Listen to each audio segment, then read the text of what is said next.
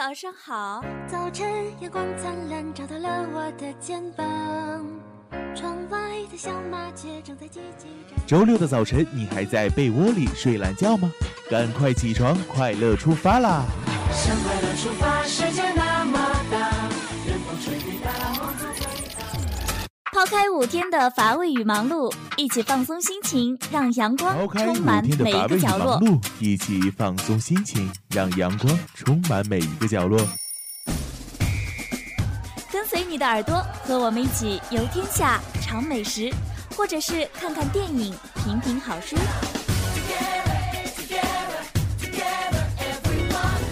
半岛网络电台周六板块阳光铺子，想要给你最好的心情。想要给你最快乐的声音之旅。阳光铺子开张啦！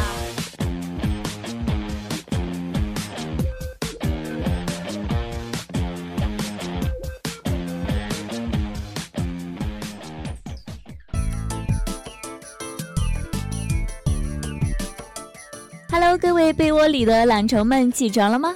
很高兴啊，又来叫大家起床了。这里是半岛网络电台周六板块阳光铺子，我是主播小色。我是主播以涵。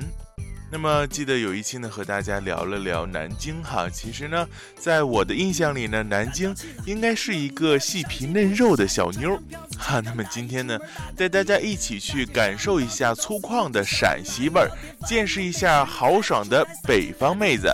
好的，在陕西这片土地上呢，我觉得吧，我们就应该汉子起来啊，大块吃肉，大碗喝酒。啊，冰茶等等等，你这是女汉子的节奏啊！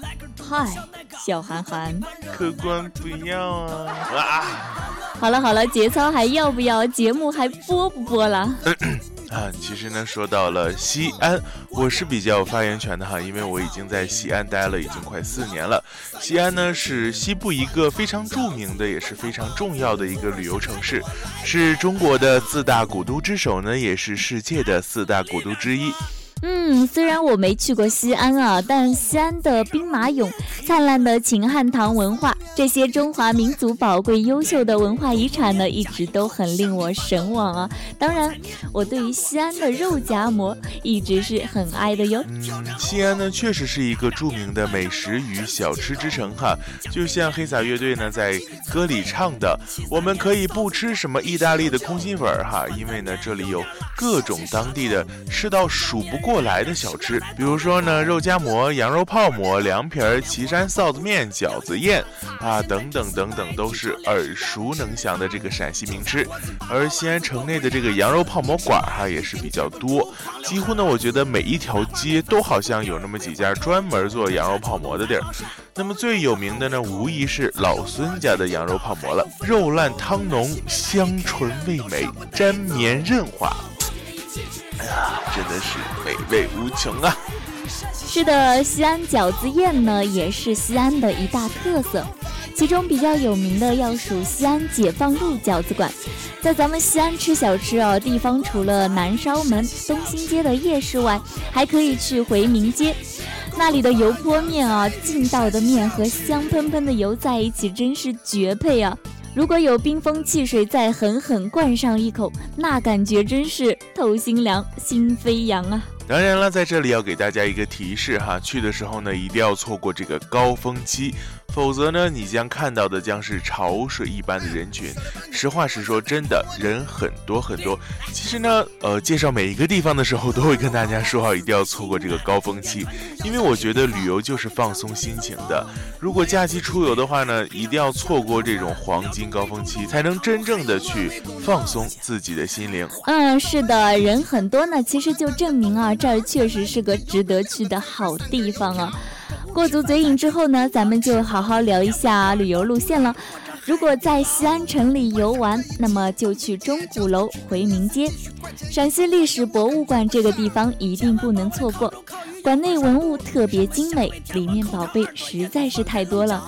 汗牛充栋，走马观花也需要好几个小时呢。所以呢，如果准备去博物馆的话，需要早一些。这里丰富的文化遗产、深厚的文化积淀，都能使你深深沉醉。所以才有人会说，南方的才子，北方的将，陕西的黄土埋皇上吧。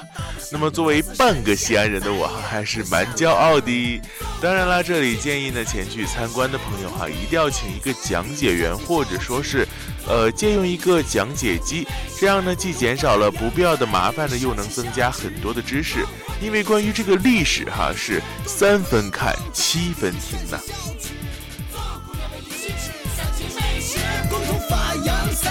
陕西小吃，走伙计们一起吃三秦美食，共同推广在地陕西小吃。走，姑娘们一起吃三秦美食，共同发扬在地陕西小吃。走，伙计们一起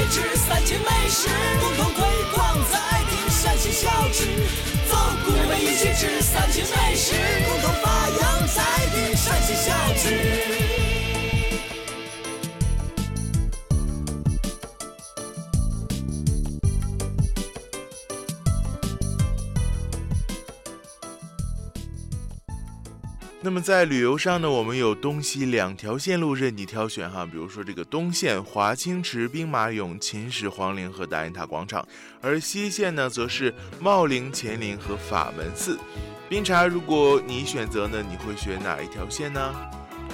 我的话应该选东线，因为有兵马俑、秦始皇陵这两个在电视里经常听到的地方啊。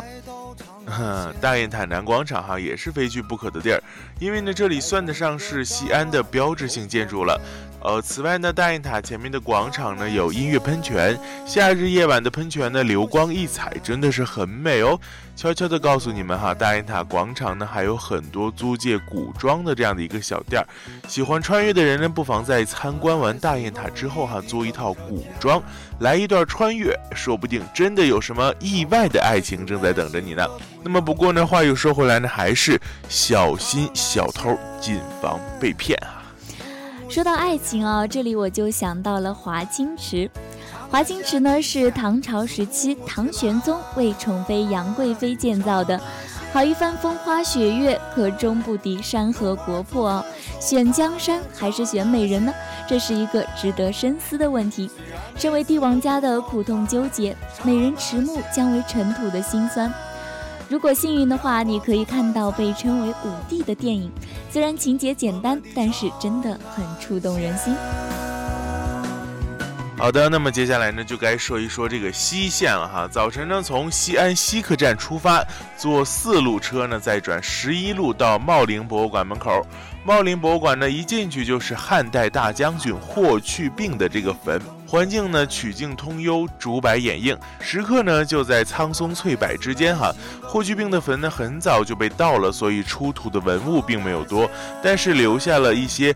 风格古朴的石刻，大多都是就地取材，因势而刻哈。最有名的便是我们这个立在墓碑两侧的马踏匈奴和跃马。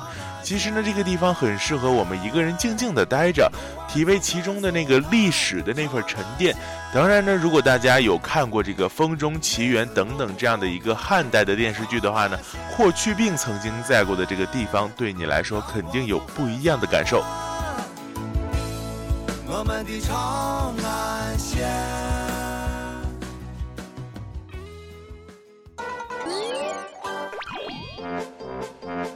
阳光落在什么地方？草堆上。阳台上。花开的地方。睁开眼的地方。阳光落在最温暖的地方。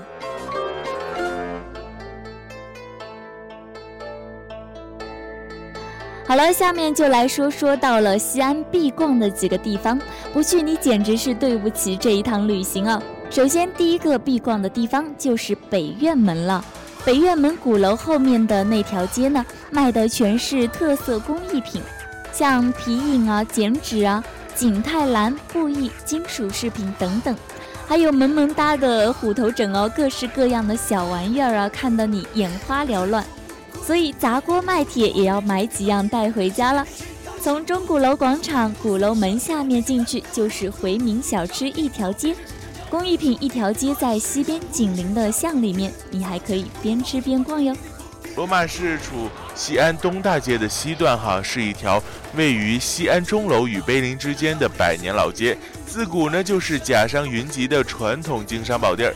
那么现在的步行街呢，是集购物、休闲、餐饮、娱乐等多功能一体的超大型的时尚人文休闲生活广场。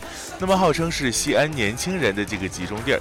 偷偷的告诉你呢，里面有一家叫做“小时候”的店，真的可以找到很多的童年回忆哦。第三个必逛的地方呢，就是西安雁塔美术街了。它是西安的艺术名片，在长达两点三公里的雁塔西路上形成艺术品区，也是国内外艺术家、艺术机构、艺术爱好者提供创作、交流和艺术品交易的场所。是富人区和景区的结合区，还是可以逛逛的。另外呢，还有个叫小寨的地方，适合购物，中低档的都有，适合各类人群。大雁塔不夜城，如果你真的有一天回到唐朝，你会怎么做呢？相信我，这条街呢真的是很适合，比如说我们去旅游啊，或者是情侣、闺蜜、死党啊，在夜风凉凉的吹的时候呢，慢慢的逛，真心是可以淘到好东西哈，给三十二个赞。